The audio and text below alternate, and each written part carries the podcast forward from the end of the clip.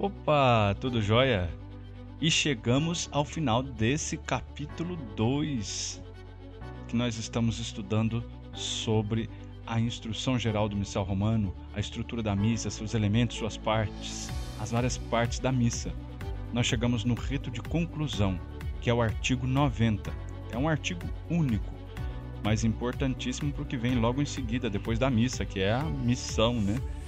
Então, muito bom ter você aqui comigo ao longo de todos esses artigos, desde o primeiro até este, que é o, o artigo 90, foram mais de oito horas de conteúdo divididos em trechos com artigos que se relacionam, artigos que são o mesmo tema.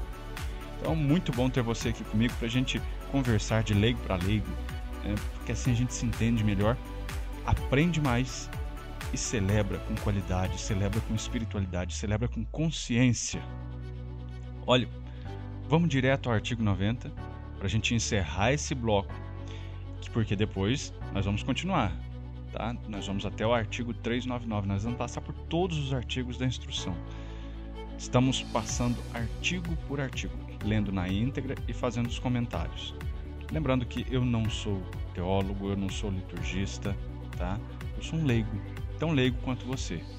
Eu estou fazendo isso para que eu mesmo possa relembrar os cada um dos artigos da instrução, mas que eu possa compartilhar com você experiências que eu tive no entendimento dessas instruções, que me ajudaram no dia a dia aqui da comunidade. E eu trouxe para cá em áudio para facilitar para a gente.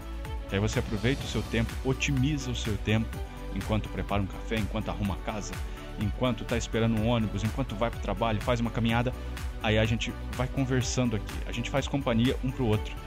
E assim a gente traz esses elementos da liturgia para a nossa vida, para o nosso dia a dia. Transforma isso em hábito e depois a gente leva tudo isso para a celebração, mas leva com mais leveza, né? Porque aí a gente absorveu melhor as informações. Então vamos lá para o artigo 90.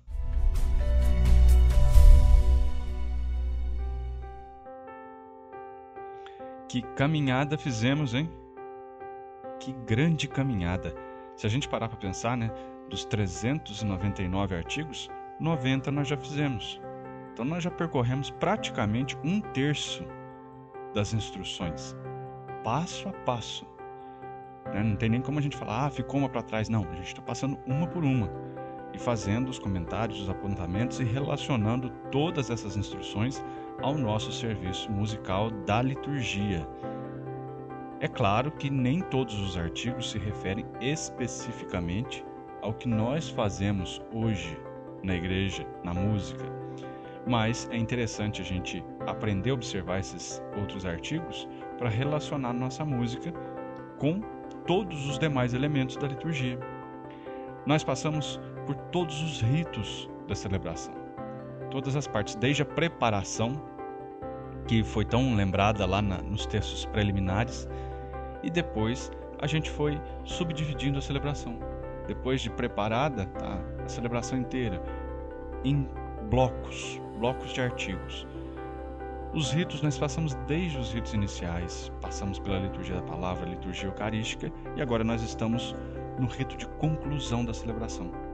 Tem um único parágrafo, um único artigo que fala sobre isso, e olha, eu vou dizer para você, eu me surpreendi com este artigo 90, porque eu não fazia ideia, tá? Quando eu, até eu ler esse artigo, tá? Antes disso, eu sempre achava os avisos paroquiais ali um momento de tanta distração na celebração, mas agora, né, de posse do conhecimento do artigo 90, eu vejo a importância dos avisos paroquiais como rito de conclusão, por incrível que pareça. Eu vou te contar depois um caso que aconteceu comigo e revela a importância desse rito de conclusão da celebração. Vamos lá. Artigo 90. O rito de conclusão consta de A. Notícias breves, se forem necessárias. B a saudação e bênção do sacerdote, a qual, em certos dias e ocasiões especiais, é enriquecida e amplificada com uma oração sobre o povo ou com outra fórmula mais solene da bênção. C. Despedida da Assembleia, feita pelo diácono ou sacerdote. E D. Beijo no altar por parte do sacerdote e do diácono, e depois inclinação profunda ao altar por parte do sacerdote, do diácono e dos outros ministros. Então vamos lá. A, B, C e D. B, C e D a gente está acostumado a ver. A gente vê esse rito acontecer. A saudação e a bênção do sacerdote, em dias especiais com uma oração específica sobre o povo. A gente vê a despedida da assembleia feita pelo diácono ou pelo sacerdote. A gente vê o beijo do altar e a inclinação profunda ao altar por parte do sacerdote, do diácono e dos demais ministros. Essa parte que surpreende a gente são essas notícias breves, se forem necessárias. São os avisos paroquiais. Às vezes a gente deixa tanta coisa para o aviso e faz do momento dos avisos um momento de leitura de testamento, quase que uma leitura de ata. E vai, e lê, e fala, e não sei o que. Olha, a instrução diz notícias breves e ainda coloca se forem necessárias. Se forem necessárias. Se não forem, nem precisa. Mas eu achei interessante trazer isso aqui para você. E aí você fala assim: ah, mas o que isso tem a ver com a nossa música? Tudo. Aliás, não muito a música, mas a nós, músicos, cantores, instrumentistas. Nessa hora aqui dos avisos, é comum que nós já estejamos preocupados com o canto final, com o canto de envio, e aí a gente não presta atenção nos avisos. E o caso que eu tinha para contar, quem já participou de um encontro presencial comigo, eu acredito que já tenha ouvido essa história. Teve um dia que eu estava no mercado, estava lá na prateleira fazendo compra, e aí passou uma, uma mulher, ela simplesmente me parou no meio do mercado, num, num dia comum da vida, né? Eu lá, né, de boa. Ela me parou e falou assim: Moço, que dia que tem batizado lá na igreja? Falei: Eita, nós. Pensei comigo, mas por que, que ela tá. Pensei, não falei. Por que, que ela tá me perguntando isso? Eu não tenho nada a ver com batismo. Eu canto na igreja. Eu não. Nossa, não sei por que ela tá me fazendo esse tipo de pergunta. Mas depois eu parei, né, antes de responder, né, aqueles três segundinhos, eu virei para mim mesmo e falei assim: eu sei por que ela me perguntou isso. Ela enxergou em mim a oportunidade de se conectar com uma informação da igreja. Era o jeito que ela tinha para saber alguma coisa da igreja, uma informação da igreja, porque ela sabe que eu tô na igreja. E como que ela sabe? Ela vai em missa. Se ela não fosse nas missas, ela não me veria tocar. E se ela não tivesse me visto tocar, ela não saberia que eu sou da igreja. E se ela não soubesse que eu sou da igreja, ela não me, fazia, não me faria uma pergunta de igreja. O que, que eu quero te dizer com isso? Às vezes a gente acha assim, ah, eu só toco, só canto. Tudo bem, mas para muitas pessoas que estão na celebração, a gente faz muito mais que isso. As pessoas que não têm o costume que nós temos de ter um, uma atividade, um serviço na liturgia, na igreja, nas pastorais, nos movimentos, nas comunidades, as pessoas que não têm esse envolvimento que nós temos, elas acreditam que nós sabemos tudo da igreja, que nós somos escolhidos, que nós somos privilegiados, que nós somos mais santos. Elas nos olham com outros olhares. Elas olham para a gente como forma de que, se me perguntar qualquer coisa, se perguntar para você, nós vamos conectar essa pessoa à igreja. E aliás, é isso que aconteceu naquele dia, no mercado. Aquela mulher talvez ela estava né, tava fazendo compra, igual eu. Porém, ao me encontrar no mercado, imediatamente ela lembrou de igreja. E quando ela lembrou de igreja, ela lembrou de batismo, que tem alguém na família que precisava batizar precisava fazer o curso, que precisava se inscrever, enfim, tinha algum protocolo do batismo de alguém da família que ela precisava do contato da igreja. E naquela hora, no mercado, no meio do mercado, eu servi de sinal para ela, sinal da igreja. Quantas e quantas vezes nós, cantores instrumentistas, somos reconhecidos pelos outros como o moço que canta na igreja, Aquela mulher que canta salmo na igreja. Ah, aquele rapaz que toca teclado lá na igreja. O violeiro da igreja. o tocador da missa, o cantor da igreja, o cantor da missa. Não é assim que a gente é chamado? Pois é, para ver que o que a gente faz dentro da igreja é tão valioso que serve para lado de fora. William, mas o que isso tem a ver com essas notícias breves com os avisos paroquiais? Sabe por quê? Como eu disse agora há pouco, é comum que a gente não preste atenção nos avisos porque a gente já está preocupado com o canto final. E a gente não presta atenção nos avisos depois, numa situação como essa, lá no meio do mercado, você é reconhecido, alguém te pergunta alguma coisa que não tem nada a ver com a tua música, mas tem a ver com a tua igreja, e você não sabe responder. Às vezes é um horário de confissão, às vezes é um atendimento espiritual, às vezes é o telefone da, da paróquia. Mas a pessoa confia que você vai conectá-la na igreja. Se você minimamente souber o que são os avisos paroquiais, essas notícias, os recados da semana, se você for abordado, abordada ao longo da semana na rua, você vai ter condições de conectar pessoas à igreja. Você vai estar evangelizando. Você vai estar cumprindo a sua missão.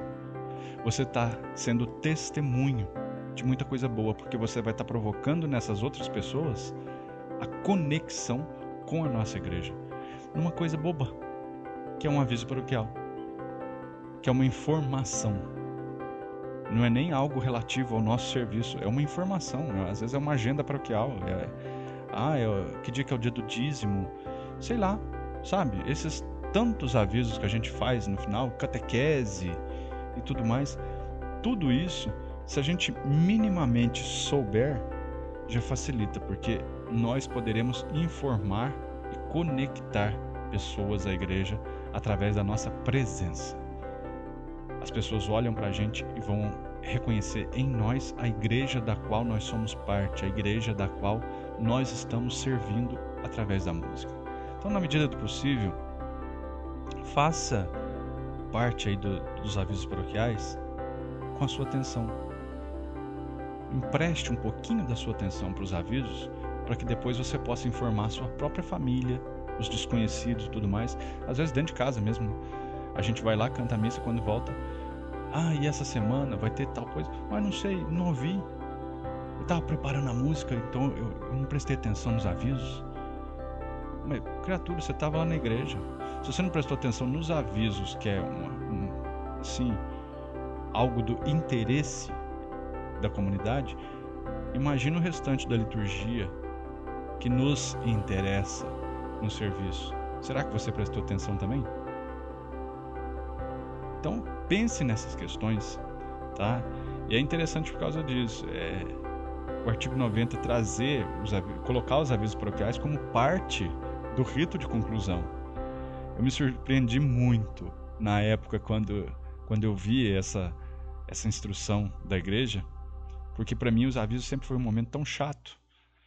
Né? Mas aí depois que eu vi na instrução, eu falei: meu Deus, realmente tem importância. Se não tivesse importância, o, a igreja não teria colocado esse momento de avisos no rito, compondo um rito de conclusão.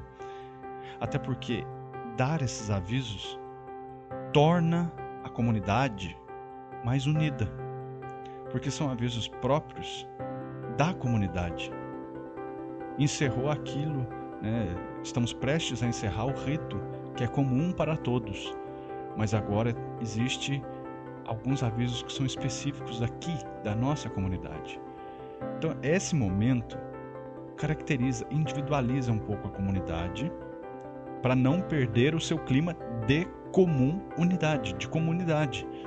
Justamente porque esses avisos são específicos para esta comunidade um dia de missa que vai ter aqui, um aviso de alguma coisa que vai acontecer aqui e não vai acontecer lá. Sabe? Isso une as pessoas em prol de bem comum, mantendo a unidade. Enfim, depois é isso. Depois dos avisos e dessa importância dos avisos, vem a saudação do sacerdote, bênção final. E perceba que nesses ritos de conclusão, encerra com um beijo no altar e a inclinação e não fala nada de canto final. A instrução não fala. Se você revirar os documentos da igreja, não tem nada, porque a missa termina ali. Porque ali está começando a missão.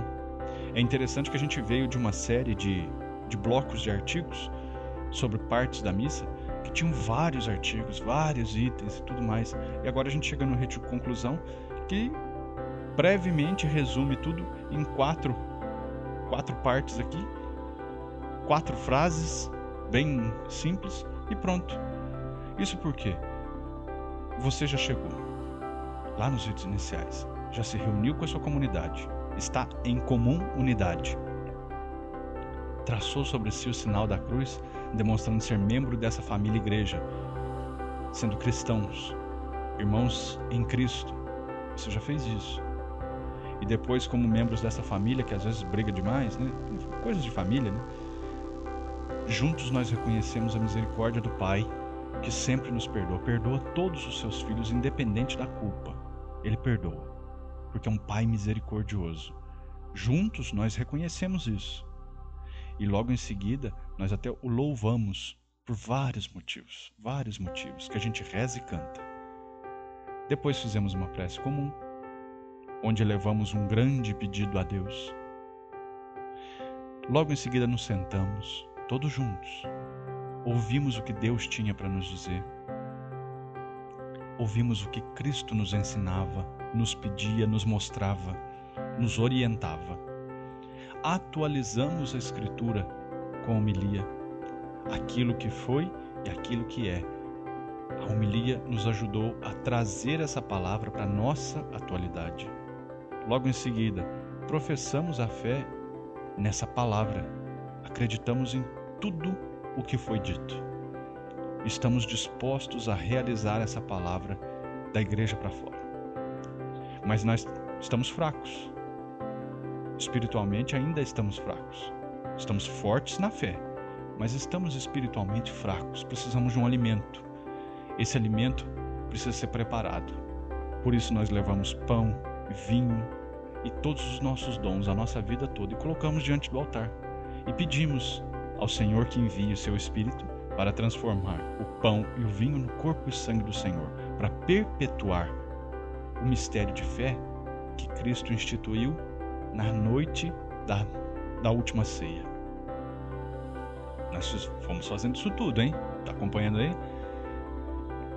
Então, com o banquete preparado, com a mesa preparada, o Senhor atende os nossos pedidos e realmente torna aquele pão e vinho corpo e sangue de Cristo. O alimento já está sobre o altar. O sacrifício já foi feito. E ele vai ser dado a nós. Assim como ele se entregou no passado, na sua primeira vinda, ele se entrega novamente. Agora de uma forma gloriosa, de uma forma eucarística, o Cristo se entrega a cada um de nós. Nós nos tornamos o novo altar, o novo sacrário onde Cristo habita. Daí o motivo, né, acredito eu, de sermos chamados cristãos, porque nós somos o novo Cristo. Nós nos tentamos nos assemelhar a Ele nas atitudes, nos gestos. É por isso que Ele nos propõe algo. Ele nos propõe e depois que nós nos alimentamos da Eucaristia, nós rezamos, descobrimos o que, que tudo aquilo que aconteceu faz com a gente. Tudo, palavra, Eucaristia, tudo, ter participado das duas mesas. Qual que é o fruto que nós teremos? É isso aqui. De repente a gente está tão fortificado, espiritualmente falando, que a gente não tem mais nada o que fazer ali. Na missa não. Ali naquele momento não. E é por isso que os ritos de conclusão são tão pequenos. É simplesmente uma benção, tipo, porque a gente não vê a hora de sair daquela celebração e fazer alguma coisa para transformar a nossa vida no mundo real. A gente não vê a hora de sair e promover tudo aquilo que a gente aprendeu com a palavra. E por que, que a gente está assim? Porque nós estamos alimentados, a gente está fortificado novamente, a gente está animado. A gente quer sair e fazer acontecer. Por isso que a missão vem depois da missa. A missão é mais desafiadora que a missa. Na missa a gente se restaura. Na missão a gente se desgasta. É na missão que a gente vai para a linha de frente, é na missão que a gente vai enfrentar problemas, desafios, é na missão que a gente vai encarar várias situações que vão tirando a nossa força. E é por isso que a gente precisa de, periodicamente voltar à fonte. Voltar à fonte que é a liturgia, buscar todo o alimento que nós precisamos e as orientações para que a gente possa chegar no nosso ápice e mais uma vez sair. Liturgia é isso. Quando a Sacrosanto Contílio traz essa, essa definição de liturgia, é fonte e ápice.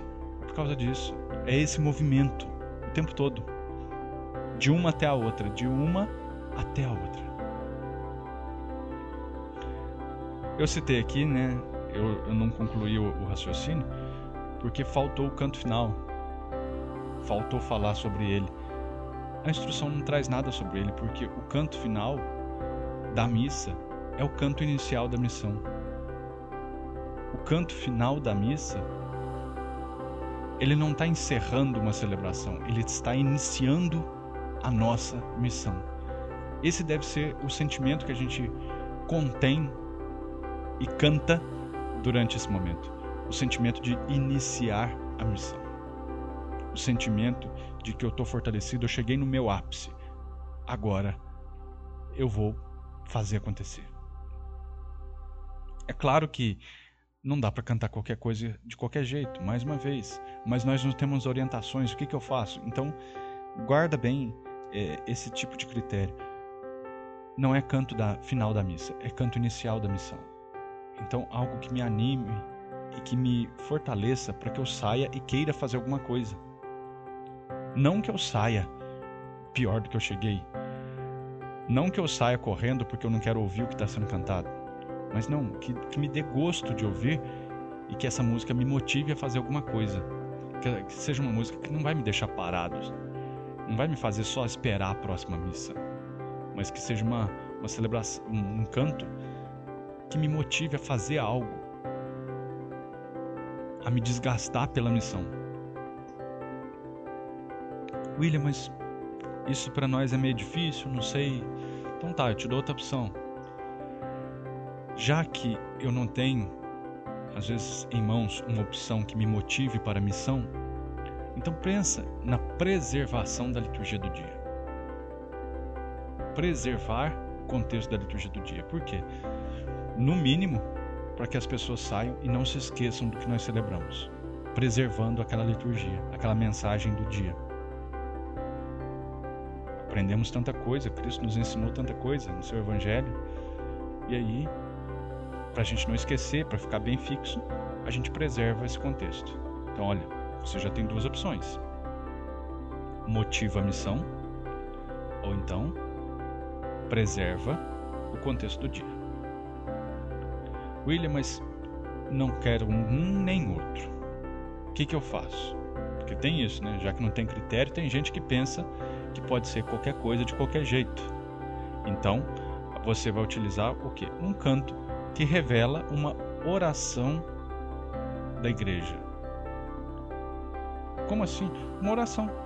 Uma oração que você reza, uma oração dos santos, alguma oração que nós temos a versão cantada. São vários cantos que tem essa versão cantada. Oração de São Francisco, várias orações dos santos, orações da igreja, orações cantadas, que aí pelo menos a pessoa sai, termina a celebração, mas termina e vai para a missão rezando. Tá? Três opções então até agora, hein? Envio missionário, preservação da liturgia do dia, preservar a mensagem do dia, ou rezar, oração, uma oração da igreja. William, ainda tô sem ideia. Não é possível, né? Mas, enfim, tem gente que fica. Quarta. Quarta opção. Vou deixar mais uma opção aqui para você. Geralmente, a, a, celebração inteira foi em torno de Cristo. Mas pelo Evangelho, a gente percebe que quem nos leva a Cristo é Maria. Maria é a nossa mãe, é Nossa Senhora. Se a gente às vezes foi caminhando até a igreja de mãos dadas com a mãe, a mãe nos levou até o filho. Quem sabe a gente sair da igreja de mãos dadas com a mãe novamente? Um canto de Nossa Senhora. Um canto que me permita sair da celebração de mãos dadas com a mãe. Que filho que ainda ó, quando a criança é bem pequena, indefesa, não tem nenhuma mãe que permite que o filho saia dos muros da casa sem dar a mão, porque são tantos desafios, são tantos conflitos, são tantas situações no mundo. Né? Atravessar uma rua é perigoso para uma criança, tá de mão dada com a mãe. Então, quem sabe a gente sair da igreja de mãos dadas com a mãe, ter essa, essa sensação de sair de mãos dadas com a mãe ela nos levou ao filho. Nós estivemos com o filho o tempo todo durante a celebração, a gente pode sair da igreja, então, de mãos dadas com a mãe. Até porque ela depois vai nos ajudar, vai nos ficar sempre ali perto da gente na missão. É mais uma opção. Então, agora já inteiramos quantos? Quatro, né?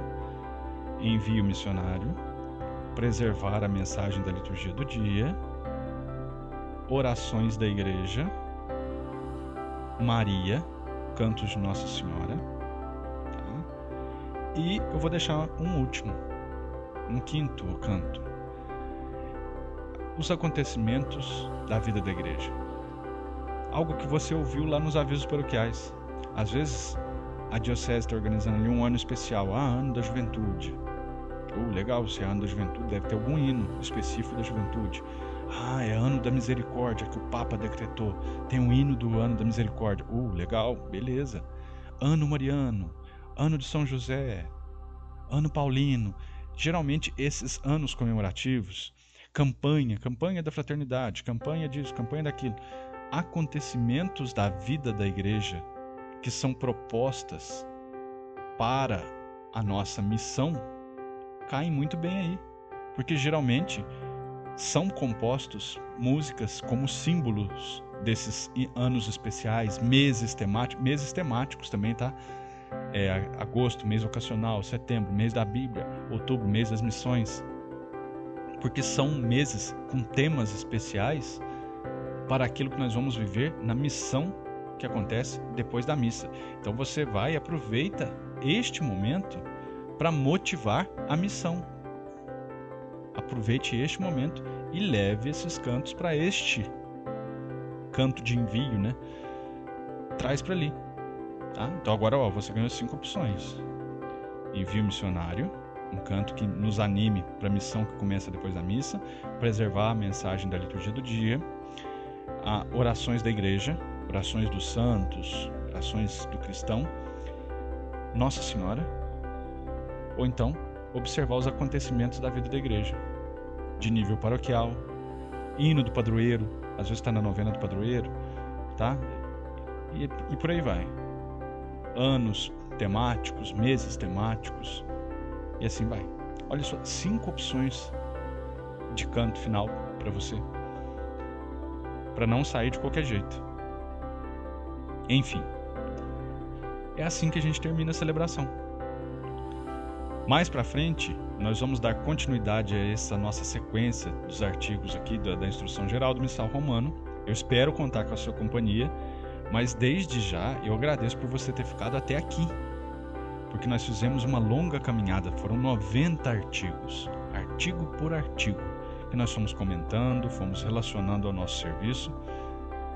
E foi uma satisfação muito grande estar com você até aqui e eu espero realmente contar com você nos próximos artigos para a gente continuar essa caminhada. Se você já aprendeu muito até aqui, nós podemos aprender mais. E você sabe, quanto mais a gente aprender, melhor nós vamos celebrar. E isso nos traz a liberdade, porque você não vai ficar preso aí, não pode, não pode, tá certo, tá errado, não. A gente vai estar tá livre para agir, porque nós aprendemos, a gente absorveu conhecimento. Então eu espero você nos nossos próximos podcasts para dar sequência. Conto com você até o número 399, hein? A gente para agora no 90 até o 399. Um grande abraço e até!